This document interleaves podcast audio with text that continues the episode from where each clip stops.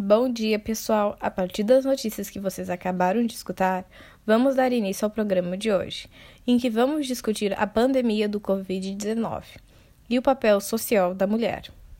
Para isso, tenho aqui comigo nossas convidadas, a farmacêutica infectologista Ritiele Schneider e a psicóloga especialista em atendimento de vítimas de violência doméstica, Gabriela Rotoli, e também a engenheira Ana Clara professora do IFE Farroupilha e incentivadora do projeto Meninas na Ciências. Bom dia, meninas, sejam bem-vindas. Vamos começar pedindo para a Richelle falar um pouco sobre a nossa situação atual em relação ao coronavírus e como isso está impactando a vida das pessoas.